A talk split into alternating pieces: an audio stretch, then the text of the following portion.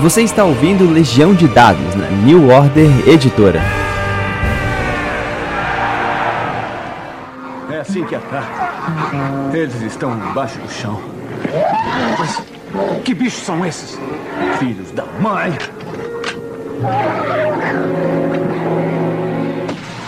Saudações, mestres e jogadores. Meu nome é Pedro Borges e essa é Legião de Dados seu intervalo da vida real para falar sobre RPG. Estamos seguindo uma bela leva de, de, entrevistas com o pessoal, poxa, gabaritado do mercado, né? A gente já falou com o Valpassos, a gente já falou de Tio Nitro, mas, cara, não para de aparecer gente boa, então a gente tem que abrir espaço para cada vez mais. E esse cara em especial, vou dizer que eu tenho um, poxa, uma simpatia por ele. Poxa, todo mundo gosta, é, é, não é só porque ele também tem o, o podcast dele brabo espaço a muita gente, mas é de uma simpatia que, que, que faz uma diferença mesmo. Ele é cabeça da Brainstorm RPG, âncora do Brainstorm Cast, é mestre de campanhas de YouTube, que você já pode conferir lá, como o Raifel e o Barrel Maze. Eu tô falando de Samuel Hernandes. Tudo bom, cara? Como é que você tá? Salve, salve, Pedro Borges. Que honra, que maravilha poder estar aqui nesse espaço sagrado, cara. Pô, é. obrigado aí pela introdução e vambora. Gente, vamos lá. Você é muito prolixo também. Vamos lá, Highfell, Barrel Maze, mas a gente já sabendo que isso tudo já estava funcionando como campanhas, como um, laboratório para você agora lançar o seu primeiro material, que é o ARC, né? Como é que funciona? Dá, dá uma introdução desse projeto. Beleza, cara. Então, cara, tudo surgiu da seguinte maneira, Pedro. Eu tenho um amigo arquiteto, ele não, não é do universo do RPG nem nada, e um dia eu tava mostrando para ele uns materiais, assim, de old school, e masmorras e tudo mais, e ele falou assim, cara, mas de certa maneira não faz muito sentido, né, essa dungeon, assim. Aí eu, a gente começou a entender, tipo, que o uso do espaço nas dungeons, ele é feito para poder atender a um jogo, né? Então, o jogo em si fica muito interessante dentro daquele recorte. Mas arquitetonicamente não faz muito sentido e nem precisa fazer. Mas nós ficamos com vontade de produzir alguma coisa junto. Então, tudo nasceu dessa ideia de produzir material que pudesse ter né, lugares, espaços, dungeons, masmorras que fossem concebidas é, por um profissional, né, do ramo. E aí desenvolvidas a partir disso, no meu caso, né, que é essa é a minha contraparte, desenvolvido em cima dessa estrutura que, que o Leonardo criou, Leonardo Moreira criou, uma história, algo que fizesse com que aquele lugar ganhasse vida, né? Mais vida ainda do que ele tinha na ilustração, ali nos esboços, nos croquis do arquiteto. Então foi assim que nasceu a primeira ideia. Mas eu vejo que ele tem uma, uma influência, né, de culturas desérticas, tem um pouco de duna. Ele não é aquela fantasia medieval clássica que a gente está acostumado, né? Como é que foi a opção de seguir por esse caminho mais penoso? Legal. É, então, Pedro, é assim, ó. Para mim, o processo de composição, para quem não sabe, eu sou músico também, vem muito do visual, né? Assim, eu geralmente para compor preciso estar tá vendo alguma coisa. Quando a gente entrou nesse debate, o Leonardo começou a já ter algumas ideias. Eu, eu comecei a falar para ele de algumas influências que eu tinha, assim, né? São influências nossas. Você citou aí o Duna, né? Mas também eu incluiria aí o próprio Ravenloft Dark Sun, do Dungeons and Dragons, o Lost City, né? Da época do Mistara, né? E o próprio Duna, e principalmente muitas revistas pulp. A gente ficou conversando sobre isso, que seria um espaço interessante para se visitar numa aventura de RPG, né? Eu dialogando com ele, tentando explicar mais ou menos o que a gente vive numa campanha de RPG e ele tentando me explicar do outro lado como que isso poderia de fato acontecer se fosse um lugar, né? Então a gente começou do zero ele projetou toda a estrutura, ele fez todas as várias camadas do projeto, até que ele me entregou uma ilustração mesmo, né? Primeiro era um projeto, era um croquis, depois isso transformou-se numa ilustração. E essa ilustração veio com uma cara que me instigou a querer usar, a misturar mesmo a ideia de desse horror mágico, desse, desse horror fantástico, é, com o deserto, né? Com a sobrevivência do deserto, que é onde iria entrar mais profundamente a parte do old school. Então, se por um lado é, o horror me daria pano para manga para trabalhar esse cenário escuro, esse cenário macabro, por outro, o lado do deserto me ajudaria a entender como uma mecânica de sobrevivência poderia muito bem me servir ao se jogar aqui é, no sistema old school. Nós vamos jogar com o Ark foi construído, né, para ser jogado com Old School Essentials, nada mais é do que um retrocom, uma revisão do D&D primeira edição, BX, um clássico e tal. Então foi mais ou menos daí que veio essa primeira ideia da, da, da, concepção do Ark. Isso, isso é muito interessante, porque a gente tem uma série de jogos, até o Forbidden Lands atual, né? Que ele debate muito aquela questão de ah, você precisa sobreviver. Às vezes, até para achar comida, você tem dificuldade. Se você pegar certos biomas, né? Que sejam muito ricos, cara, você não precisa ser um, um grandíssimo explorador ou sobrevivente para poder conseguir ir lá achar sua comida. Já o deserto, a história é completamente diferente, né? Você não só tem que lidar com a questão básica de sobrevivência de nutrientes, como aí também entra temperatura, né? É, iluminação, que eu acho que no universo do Ark ele também faz parte do diferencial dele ter um pouco disso, né? Como é que funciona esse, esse olhar bem mais realista, mas ao mesmo tempo oferecendo uma coisa é. nova? Putz, cara, muito interessante essa pergunta, Pedro. Eu tô só anotando aqui porque eu, eu quero te imitar no meu podcast. Olha, Pedro, foi mais ou menos o seguinte: ele me entregou uma ilustração preta, muito escura, com detalhes assim, de, é, feitos, achurados, assim, de maneira bastante rústica, e aquilo foi me remetendo a uma coisa árida, a uma coisa rústica, a essa coisa tenebrosa, mas eu ainda estava pensando em como é que isso ia...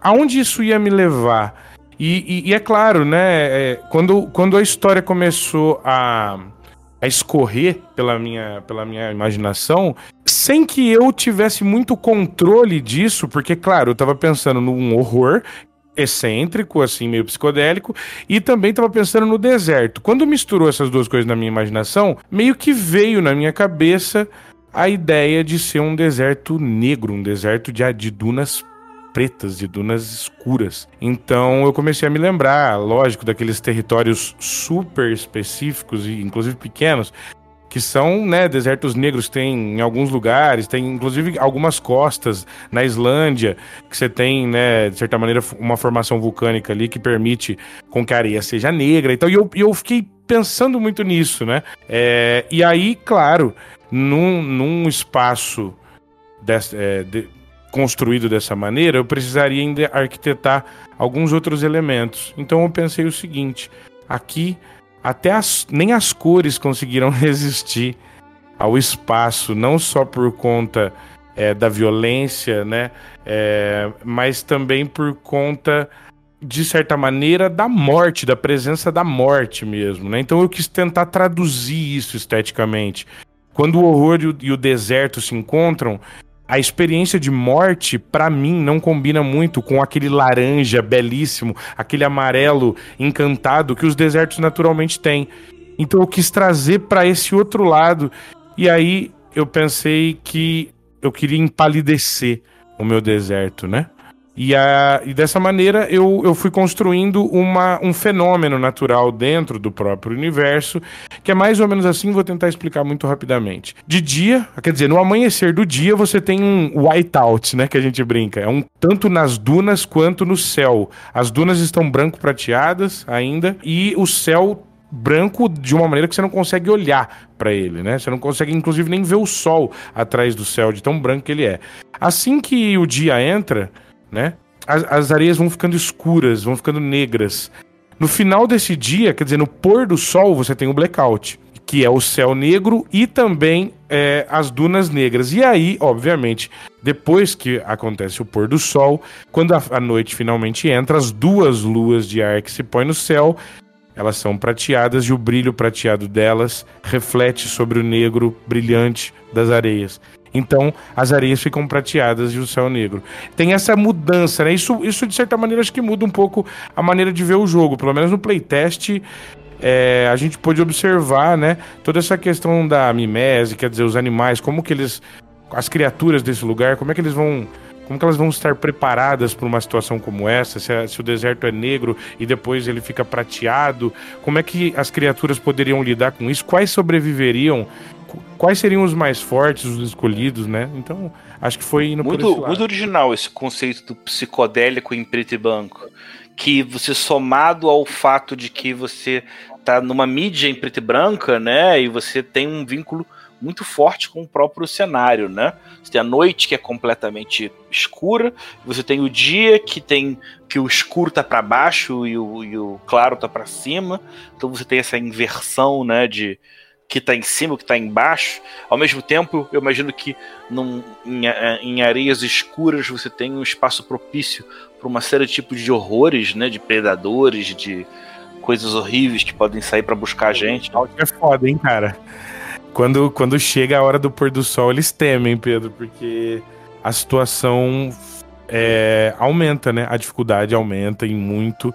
As criaturas, muitas criaturas estão preparadas, tanto pro, pro clarão quanto pro, pro negror, mas é, de certa maneira, muitos dos aventureiros, principalmente os iniciantes, não.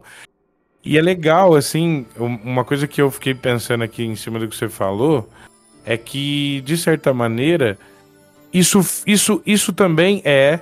Tudo isso foi pensado, inclusive dentro da proposta do old school, dentro da proposta do preto branco, das ilustrações que eu queria, porque eu queria chamar o Carlos Castilho, eu queria chamar o Bernardo Hasselman, eu queria chamar vários ilustradores que são tão é, habilidosos com preto e com branco, e eu queria ficar ainda dentro dessa estrutura old school, né, que faz todo sentido, mas talvez alterar, tentando traduzir a sensação do universo dentro dessa normatividade do old school, dessa normatividade da estética old school, né? Então, é, muitas vezes você está jogando um jogo lá que é preto e branco, ultra psicodélico, mas na verdade o mundo é um gamma world ultra colorido e tal. E, e, e dependo tanto da minha visão para a imaginação, para mim era necessário poder traduzir isso, e cara. Ele já faz, na verdade, um dia dentro do, do, cenário, né?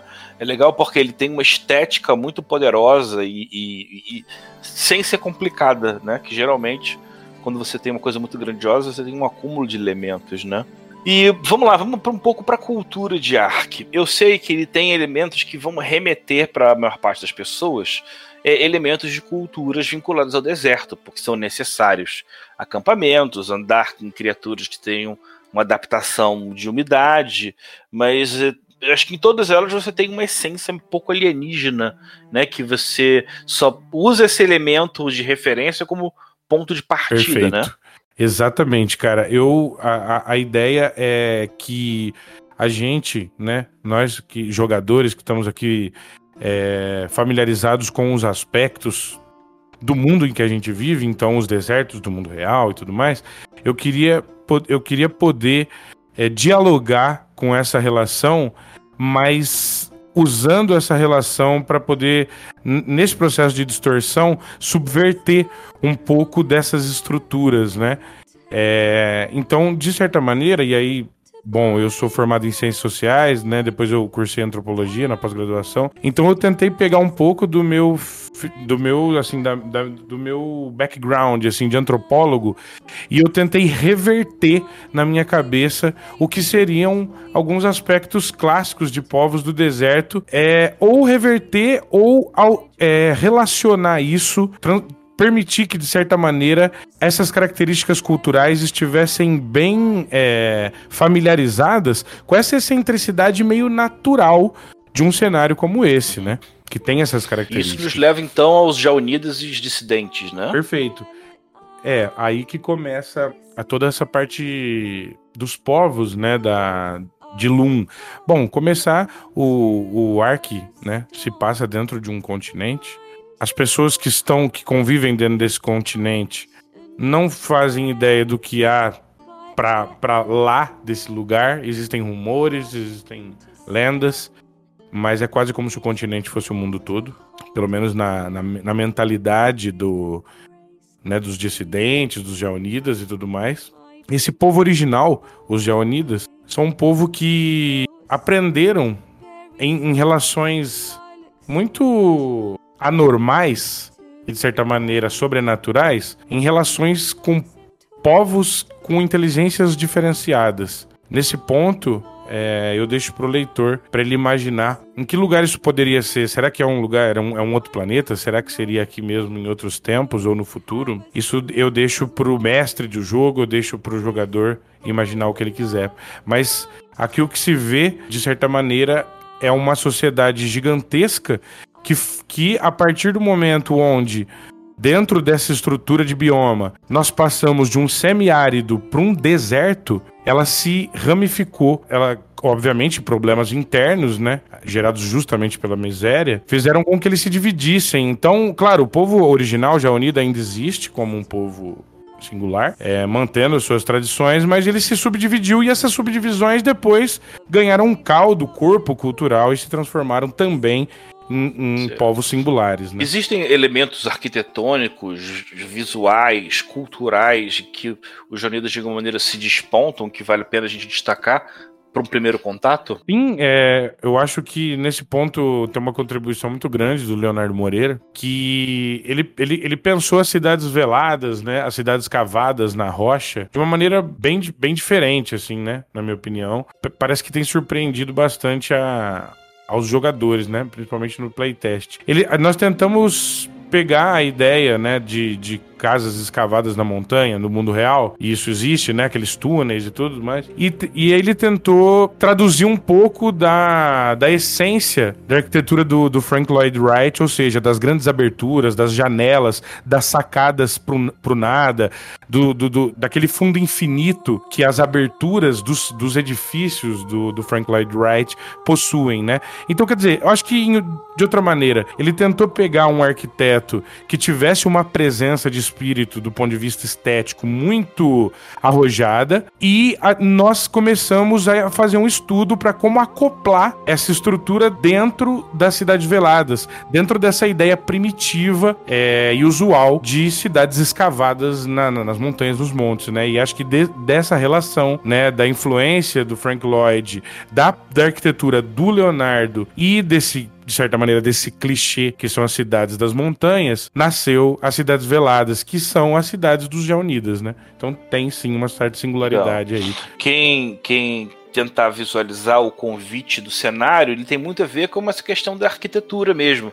Imagine uma cultura que tenha, seja tão avançada quanto os egípcios puderam fazer essas doideiras, e em função disso, você tem a, a noção de criação de dungeon elevadas a níveis esculturais, arquitetônicos gigantescos, né? E que convidam a visualizações que é, é, é legal, porque o pouco que eu vejo é que é, é claramente a mão de um arquiteto ali. E eu acho que quando você faz esse convite de apresentar um mundo e você vê que até a forma como as estruturas funcionam, né, me faz imaginar que pelo menos as primeiras aventuras e o ponto de maior exploração de Ark, então, são essas cidades veladas, né? Cidades veladas são, vamos dizer, aquele. Elas, elas podem fazer o papel de, por exemplo, aquele vilarejo Isso. em que você vai começar, sei lá, uma campanha Sim. old school, né? Você, tem, você sempre é. tem uma cidade, né? O que... Pra se voltar. Ela é a cidade, né? Do lugar. Qual é o, o equivalente da estalagem onde as missões são pegas? Ah, muito bem, cara. Você fez uma boa pergunta. É o seguinte: nós temos o quarto da Anhandeira. Basicamente, é um quarto coletivo com, imaginem, 400 altares esculpidos em pedra, mas esses altares são camas. Nesse quarto coletivo, que é um quarto que tem uma faixa etária, quer dizer, quem dorme nesse quarto tá numa faixa etária vamos dizer assim, jovial, ou seja, não está na nossa é. faixa etária, Pedro. De pau para toda obra, diferente é, da gente. Exato. E esses eles, obviamente, ficam até mais tarde acordados dentro das cidades veladas, bebem, fazem o seu comércio, fazem é, a venda de bebidas, de comida. Então, isso seria uma taverna, um grande quarto coletivo, em, onde muita, muitos jovens que de certa maneira, estão confinados dentro dessa estrutura, eu digo confinados porque estamos entendendo que o deserto é perigoso que, e que aqui é um deserto macabro, então ele é mais perigoso. Então é, é, óbvio que essas criaturas, essas criaturas, desculpa, esses povos ancestrais, esses jovens desses povos antigos, você vai ter esse contraste engraçado. Eles são quase como criaturas modernas como nós, de apartamento ou de né, hamsters de laboratório, porque de certa maneira eles nunca podem sair. O mundo é muito grande, muito poderoso e com muitas estruturas, mas sair é um perigo de morte. Então, é, é claro que a convivência dentro desses espaços tem camadas densas, tem camadas, né? Muito. Legal. Tem gente que deve sustentar por razões religiosas, outras por razões objetivas, outras porque são simplesmente parasitas, né? Exatamente, perfeito. É, bem interessante.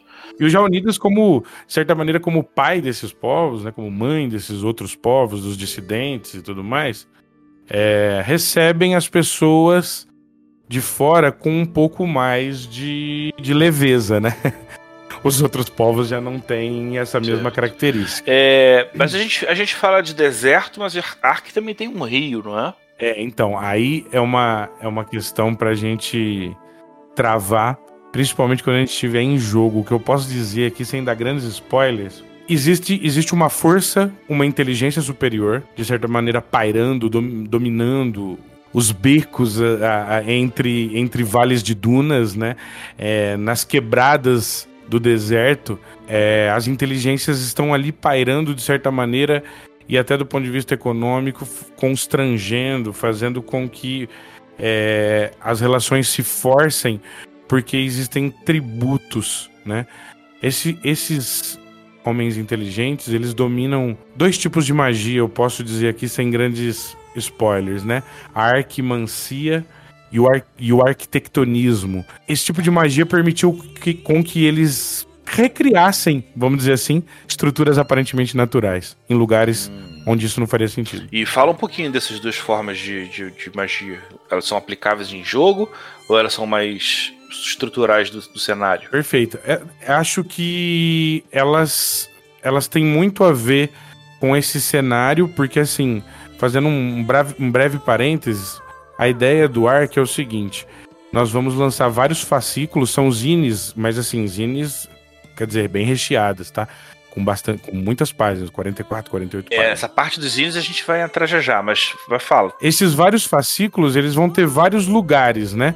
Esse primeiro lugar é esse deserto. Esse deserto, estou apresentando o leste de Lum.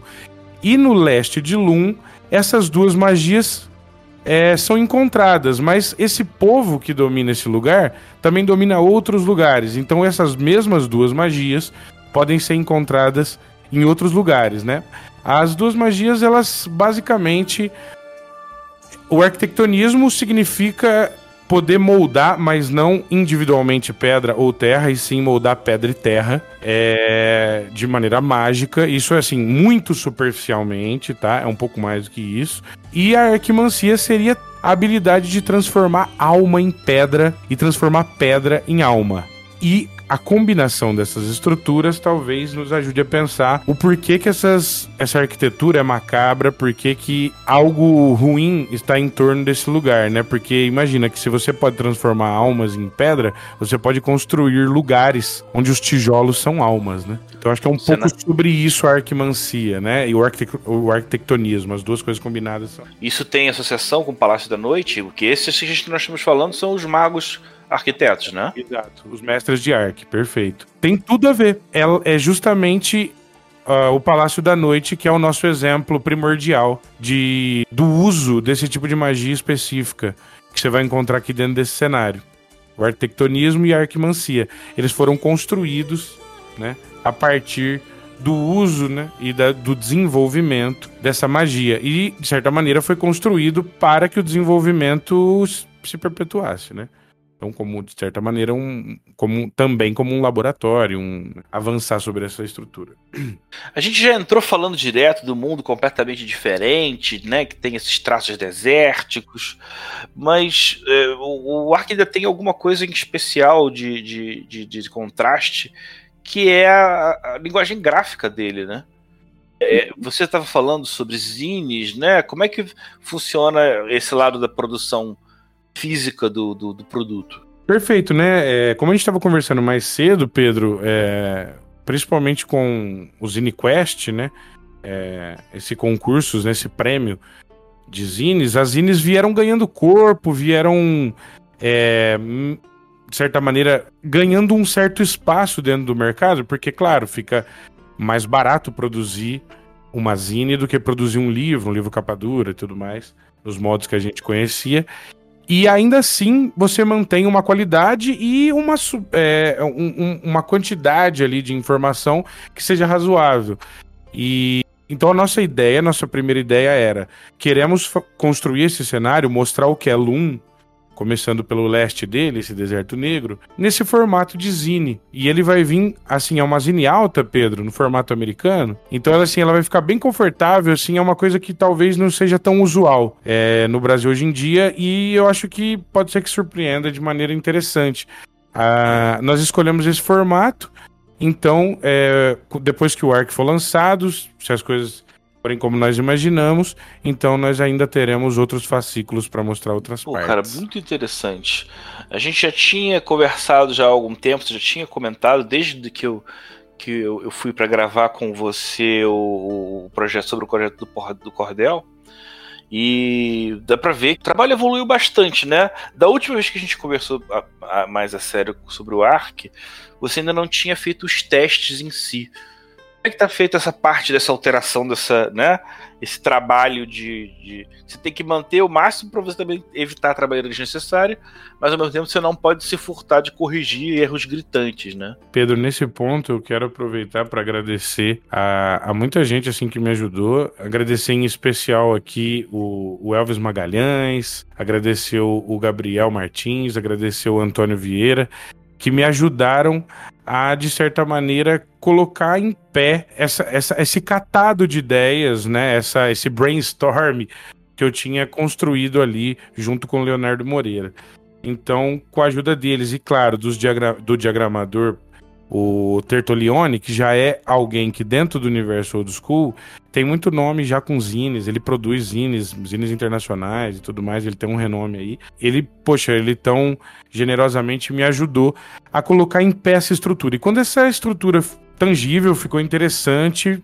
Eu falei assim, bom, chegou a hora da gente começar a testar e ver como é que esse negócio anda, se, né? E aí, quando isso aconteceu, Pedro, eu me, eu me surpreendi muito, porque as pessoas começaram a gostar. O playtest foi aumentando. É, a gente fez a primeira pausa aqui, mas nós fizemos 36, mais ou menos uns 36 episódios de playtest ao todo, né? E os últimos 15 foram muito. Foi justamente depois que nós conversamos, foi, foi justamente os que realmente alteraram essa, essa situação. Por quê? Porque nós já tínhamos jogado bastante, principalmente com um grupo pequeno, e aí resolvemos abrir o playtest e divulgar, e aí começou a vir gente de todos os universos do RPG. As pessoas começaram a gostar, se afeiçoar pelos acampamentos, né? Como eu sou antropólogo, eu acho que eu tem, eu tinha um pouco esse background, eu tinha um pouco como permitir que cada acampamento desse fosse um universo com as suas lendas, com a sua cultura muito própria. É claro que nesse ponto as revistas Pulp me ajudaram muito a, a tecer esse processo. E aí, quando eles começaram a se afeiçoar por isso e ao mesmo tempo a co-criar comigo tudo isso, nós, nós vimos a necessidade de dar nome às coisas, de estruturar mais pormenorizadamente é, todos esses povos. E aí foi aí que a coisa mudou, porque aí resolvemos aumentar um pouco sobre, é, as informações sobre deuses, e dar mais nomes às coisas e localização, geolocalização para tudo. Então foi aí que, nesse momento, eu acho que a Zine pulou de, sei lá, 20 e poucas páginas para 44, assim, da noite pro dia, sabe? E ainda acho que vai acabar chegando em, um número um pouco mais alto que isso. Mais, mais ou menos por aí. É, vai chegar a 64, que nem o primeiro livro que eu escrevi. Anota o que eu tô falando. Poxa, cara, e olha, eu vou te falar uma coisa. É, foi um gás muito grande, Pedro, nesse ponto, em nome da própria comunidade nacional, se é que eu posso fazer isso. É, queria agradecer muito, cara, a sua coragem por, pela maneira como você conduziu o financiamento coletivo, né, do Cordel, porque é, essa estrutura que você criou, digo assim, é, a estrutura física mesmo do que esse livro vai ter, permitiu com que as pessoas olhassem para novos formatos de uma maneira generosa, interessante. Poxa vida, né? Pra gente que tá começando a ver o Pedro Borges tendo essa coragem de fazer isso, nos ajuda a ter coragem também de tentar alguma coisa nova. Então, assim, em nome de todo mundo, cara, parabéns e agradecer aí pela tua coragem, viu, velho? Ah, poxa. Legal. Eu que fico muito feliz de poder mostrar que, que, que, essas ideias reverberam. É, com certeza o seu projeto existiria independente, do, mas a gente está andando nesse mesma, nessa fase juntos, mostra que mais de uma pessoa tem um olhar sobre essa busca de mídias alternativas. Né? A gente viveu muito tempo né, sobre a carta, é, é, depois agora muito sobre o A5. Tentar alguma coisa fora dessa caixa eu acho que vai, tem se mostrado muito inovador para mim.